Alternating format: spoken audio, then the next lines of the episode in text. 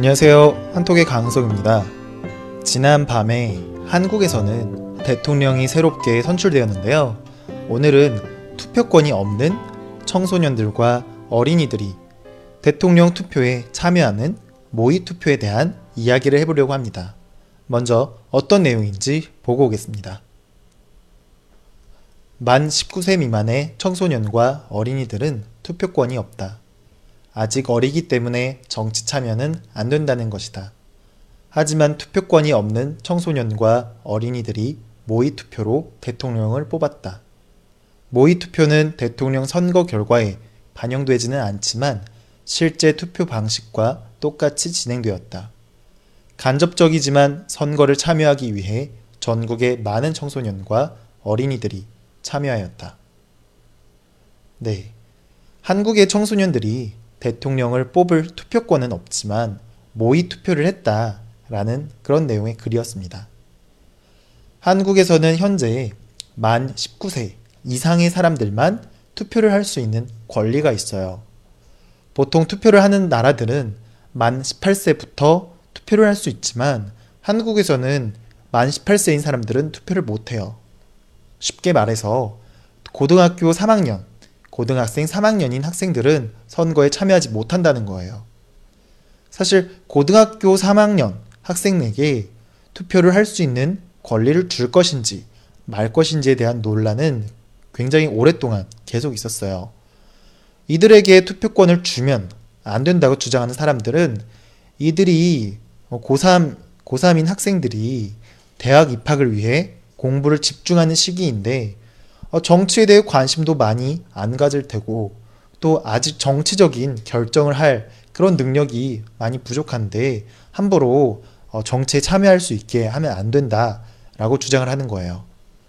그런데 투표권을 줘야 한다고 주장하는 사람들은 고3이면 충분히 정치적인 결정을 내릴 수 있는 능력을 갖췄다고 이야기하고 있어요. 18살이 되면 합법적으로 결혼도 할 수 있고 군대에 들어갈 수도 있고요. 그리고 면허증도 딸 수 있어요. 운전 면허증도 딸 수 있어요. 그런데 이, 다, 이 모든 것들은 다 가능한데 투표만 안 된다는 거는 좀 잘못됐다라고 하는 거죠.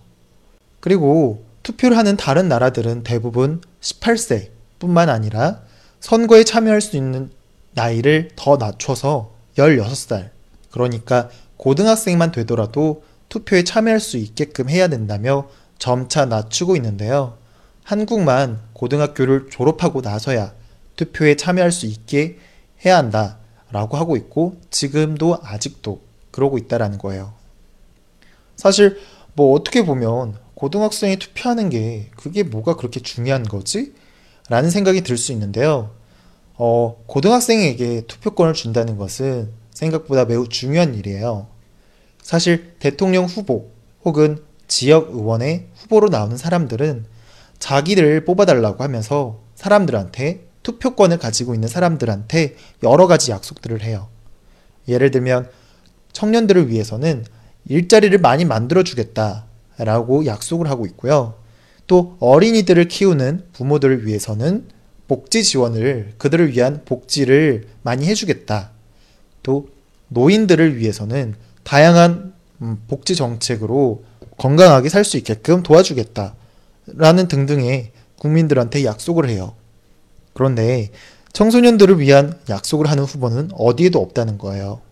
그래서 청소년들이 힘들고 어려운 처지에 있어도 그들을 위한 정책을 내는 곳도 없고 그들의 불편과 힘든 것을 도와주겠다고 하는 권력자들이 없는 거예요.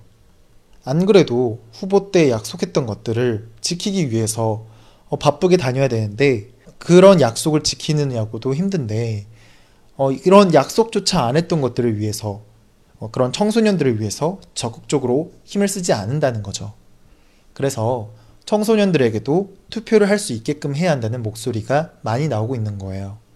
그런데 아직 한국에서는 이들에게 투표를 할 수 있는 권리를 주고 있지 않기 때문에 이제 그런 고등학생 그리고 청소년들이 어, 자기들도 충분히 투표를 할 수 있고 그런 의지가 충분히 많다, 할 수 있다 라는 것을 보여주기 위해서 이런 모의 투표를 진행했다라는 거예요. 비록 가짜로 하는 투표지만 진짜 투표를 하는 것처럼 어, 투표 방식을 다 그렇게 진행을 하고 전국에 있는 청소년들이 투표소를 방문해서 투표에 직접 참여하면서 굉장히 큰 이슈가 되었다는 그런 내용이었고요. 그래서 이런 분위기들 때문에 앞으로는 청소년들한테 투표권이 생길 수도 있을 것 같다는 그런 이야기예요. 네. 오늘은 이런 내용을 한번 가지고 와봤고요. 다시 한번 반복해서 듣고 와보도록 하겠습니다. 만 19세 미만의 청소년과 어린이들은 투표권이 없다. 아직 어리기 때문에 정치 참여는 안 된다는 것이다. 하지만 투표권이 없는 청소년과 어린이들이 모의 투표로 대통령을 뽑았다. 모의 투표는 대통령 선거 결과에 반영되지는 않지만 실제 투표 방식과 똑같이 진행되었다. 간접적이지만 선거를 참여하기 위해 전국의 많은 청소년과 어린이들이 참여하였다. 만 19세 미만의 청소년과 어린이들은 투표권이 없다. 아직 어리기 때문에 정치 참여는 안 된다는 것이다. 하지만 투표권이 없는 청소년과 어린이들이 모의 투표로 대통령을 뽑았다. 모의 투표는 대통령 선거 결과에 반영되지는 않지만 실제 투표 방식과 똑같이 진행되었다.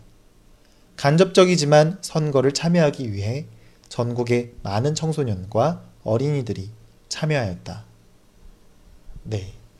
이제 말도 많고 탈도 많았던 대통령 선거가 이제 끝이 났고 이제 새로운 대통령이 뽑히게 됐어요. 이전과는 다른 생각을 갖고 있는 정권이기 때문에 이전보다는 나을 것이라는 생각이 들어요.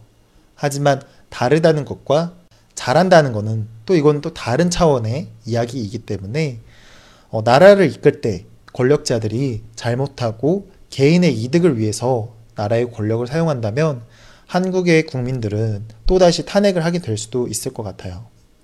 하지만 이제는 어, 이제 막 대통령이 새로 뽑혔으니까 어, 한국 국민들이 음, 새로운 대통령에게 희망을 갖고 있다라는 그런 이야기였습니다. 네. 오늘은 여기까지 진행하도록 하겠습니다. 오늘도 역시 저와 함께 같이 공부하느냐고 고생 많았고요. 저는 또 내일 찾아뵙도록 할게요.